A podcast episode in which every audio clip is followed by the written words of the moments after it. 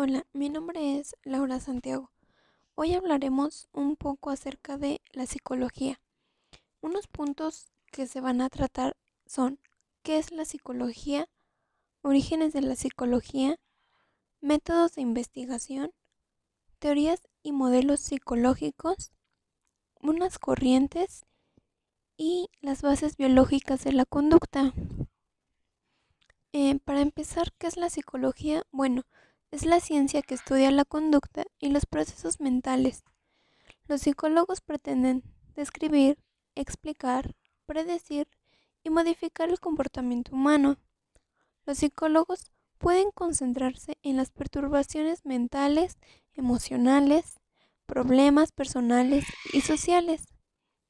Eh, los métodos que se va a ocupar en la investigación de la psicología son observación natural, estudio de caso, investigación correlacional e investigación experimental.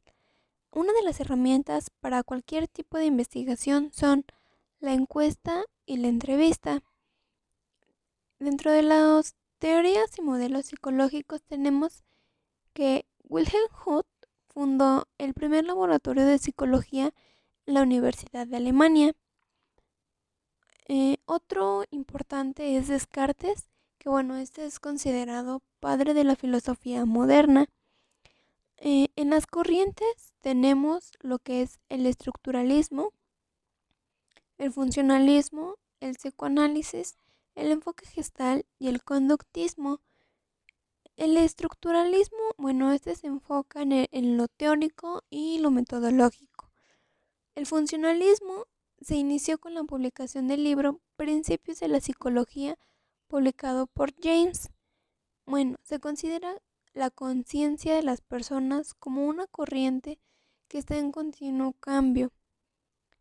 El psicoanálisis es la disciplina científica que estudia, investiga y describe el alma humana, cómo es que se formó, cómo se desarrolla, cómo está estructurado y cómo funciona.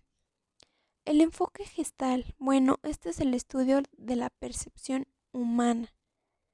El conductismo es la rama de la psicología en donde se estudia a base de la observación los comportamientos y conductas de los seres vivos.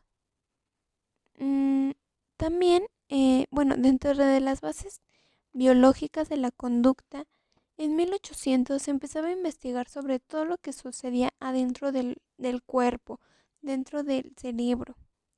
Y bueno, aquí es donde eh, se toma al ser humano como el centro de atención para los científicos. Existieron tres movimientos en el siglo XIX. Eh, yo les voy a mencionar dos de ellos. Uno es adelantos en las investigaciones fisiológicas del sistema nervioso, así como las sensaciones relacionadas con este funcionamiento, promovieron el desarrollo de las futuras neurociencias. Bueno, ¿qué es una neurociencia? Es el estudio del cerebro, cómo piensa, qué sucede en el sistema nervioso, el comportamiento y funciones. La segunda son la psicofísica. Bueno, forman parte de la sensopercepción humana como componente de los procesos psicológicos relevantes en el desarrollo de los individuos. Em, y retomando otra vez lo de la neurociencia, bueno, ya que es el estudio del cerebro, esta está dividida en varias ramas.